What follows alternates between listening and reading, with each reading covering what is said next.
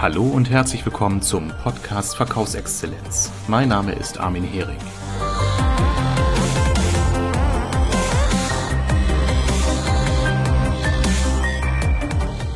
Herzlich willkommen, liebe Freunde der Verkaufsexzellenz aus dem Knast, in dem ich hier gerade sitze.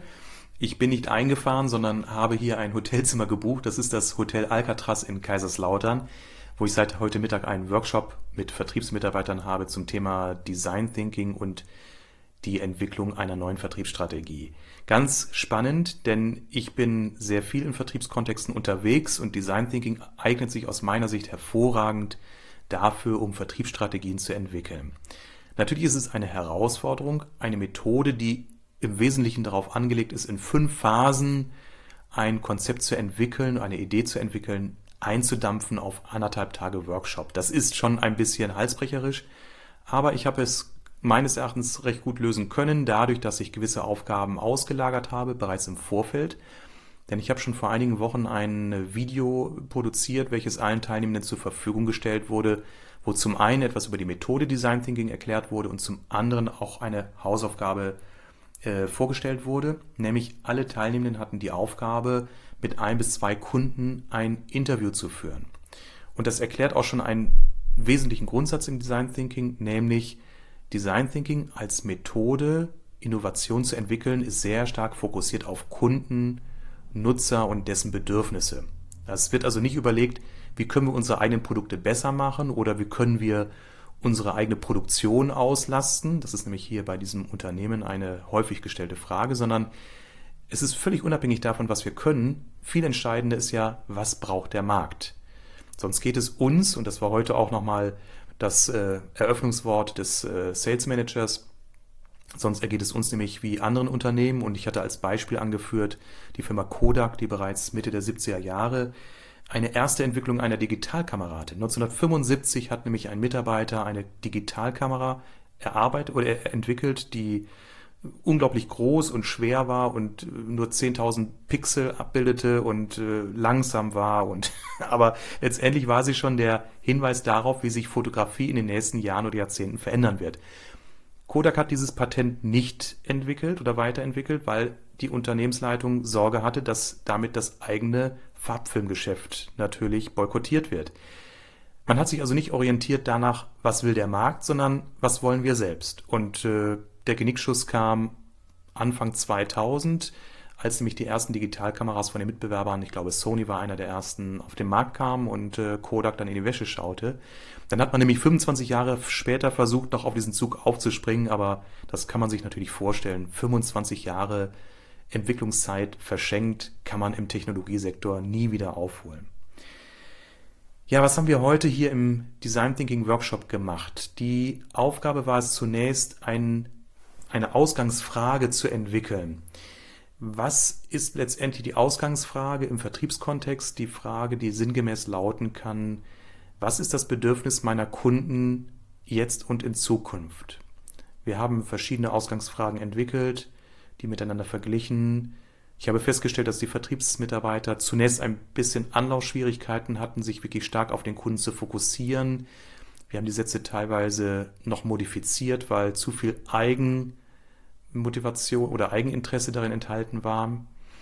Ich erinnere mich an so einen Satz, der da sinngemäß lautete, wie können wir die Kunden dazu motivieren, noch mehr von unseren Produkten zu kaufen? Äh, und da habe ich ganz klar interveniert und gesagt, nein, ihr müsst schauen, was ist das Bedürfnis des Kunden. Und äh, wie könnt ihr das Kundenbedürfnis so formulieren, dass ihr natürlich als Dienstleister helfen könnt, aber nicht indem ihr sagt, wie können wir unser Produkt dem Kunden besser verkaufen. Wir haben heute noch die Empathy Map erstellt und die Persona, also einen typischen Kunden, in diesem Fall einen Einkäufer, der also der zentrale Stakeholder bei den Kunden meines Kunden sind. Und morgen werden wir ins Brainstorming einsteigen.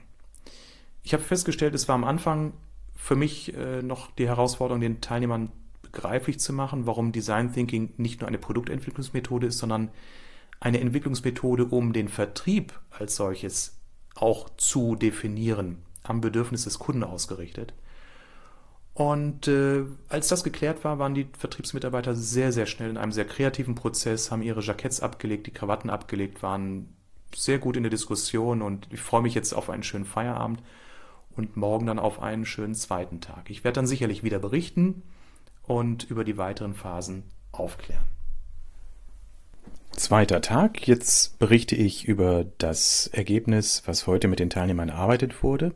Ich hatte ja gestern schon berichtet, es geht zunächst darum, die Ausgangsfrage zu formulieren, dann eine Persona zu entwickeln und diese möglichst genau zu charakterisieren, um eine gute Vorstellung davon zu haben, wie der typische, in diesem Fall Einkäufer, denkt, fühlt und handelt.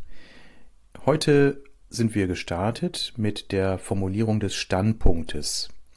Herr, Frau XY braucht Punkt, Punkt, Punkt, um, jetzt wird ein Bedürfnis beschrieben, da, das ist jetzt der Blick nach innen, und dann wird nochmal genau das Bedürfnis oder der Pain beschrieben. Daraus sind äh, so Sätze entstanden wie, ich zitiere mal ganz kurz aus meinen Aufzeichnungen, Herr X braucht zuverlässige Lieferanten, um Sicherheit zu verspüren, damit er den Herausforderungen des Marktes gerecht werden kann. Oder Herr oder Frau X braucht ein Konzept, aus dem hervorgeht, wie die wachsende Produktvielfalt wirtschaftlich umzusetzen ist, damit dieses intern bestmöglich vorbereitet oder umgesetzt werden kann. Nachdem diese Standpunkte formuliert wurden, ging es dann in das Brainstorming oder ein Brainwriting. Das ist ja ein stilles Brainstorming. Alle Teilnehmer bekommen Haftnotizzettel, größere vom Format und formulieren dann ihre Ideen aus, die sie in einem ja, ersten Impuls erhalten, pinnen diese an die Wand. Das heißt, jeder, der in einer Gruppe an der gleichen äh, Persona arbeitet, sieht, was sein Kollege oder seine Kollegin schreiben, kann das entsprechend erweitern, ergänzen, kann eigene Ideen einbringen. Das Prinzip des Brainwritings ist ja, dass alle zeitgleich Ideen entwickeln und vorbringen können im Sinne von Aufschreiben. Das ist eine sehr demokratische Form von Brainstorming, weil eben es nicht ein paar wenige Redner gibt, die permanent das Gespräch dominieren und andere, die eher zuhören, sondern jeder kann seine Gedanken wirklich explorieren.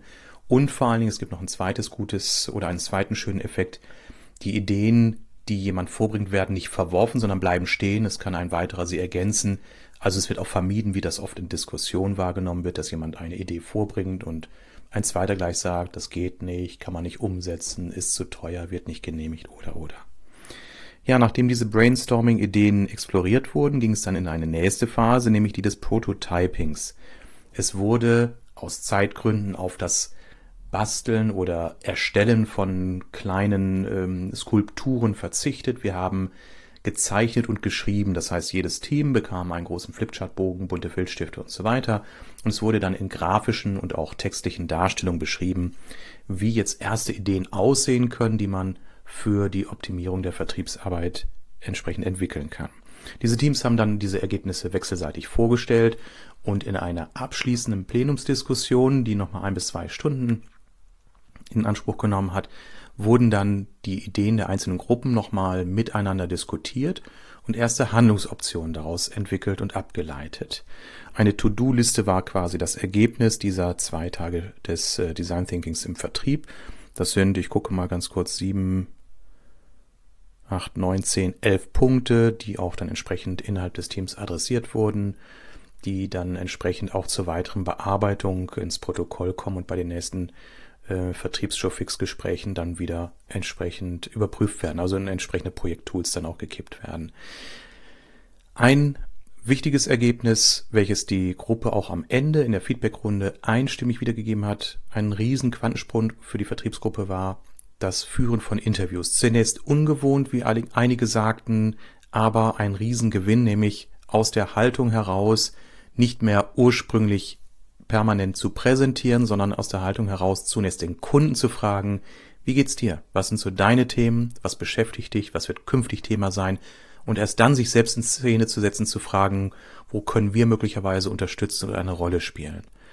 Das war ein Riesen-Change, den alle drei empfunden und wahrgenommen haben, äh, nicht alle drei, Entschuldigung, das gesamte Team wahrgenommen haben und dann letztendlich dazu führen, dass man sich vereinbart hat, dass jeder Mitarbeiter fortlaufend äh, Interviews mit Kunden führt, da wo es Sinn macht, sporadisch wohlgemerkt. Und dass auch in den Quartalsmeetings immer wieder diskutiert wird, also gefragt wird, habt ihr getan, mit welchen Ergebnissen, was können wir von euch erfahren. Das finde ich ist, das ist aber schon mal ein sehr, sehr großer Gewinn aus äh, diesen anderthalb, zwei Tagen Arbeit.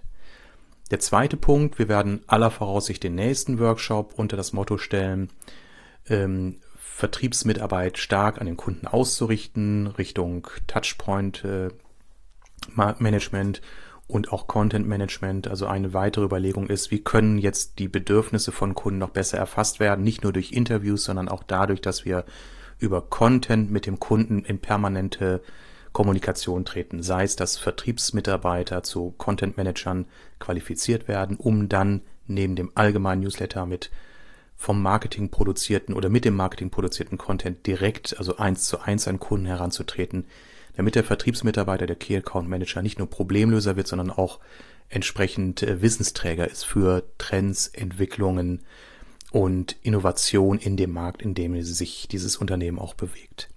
Also sehr spannend, Design Thinking, ein Prozess, in diesem Falle sehr straff durchgeführt, in anderthalb, zwei Tagen plus der Vorbereitungszeit, aber in Folge mit sehr vielen guten Ergebnissen und die werden dann in den nächsten Workshops aufgegriffen. Ich freue mich also dann auf den nächsten Workshop, den wir sicherlich dann an den Ergebnissen auch ausrichten werden. Ja, das war Tag zwei. Ich packe jetzt meinen Koffer, steige in den Zug und fahre Richtung Heimat und äh, werde dann diesen Podcast am Wochenende schneiden und hochladen für euch. Also danke fürs Zuhören, bis zum nächsten Mal. Ich freue mich auf den nächsten Austausch.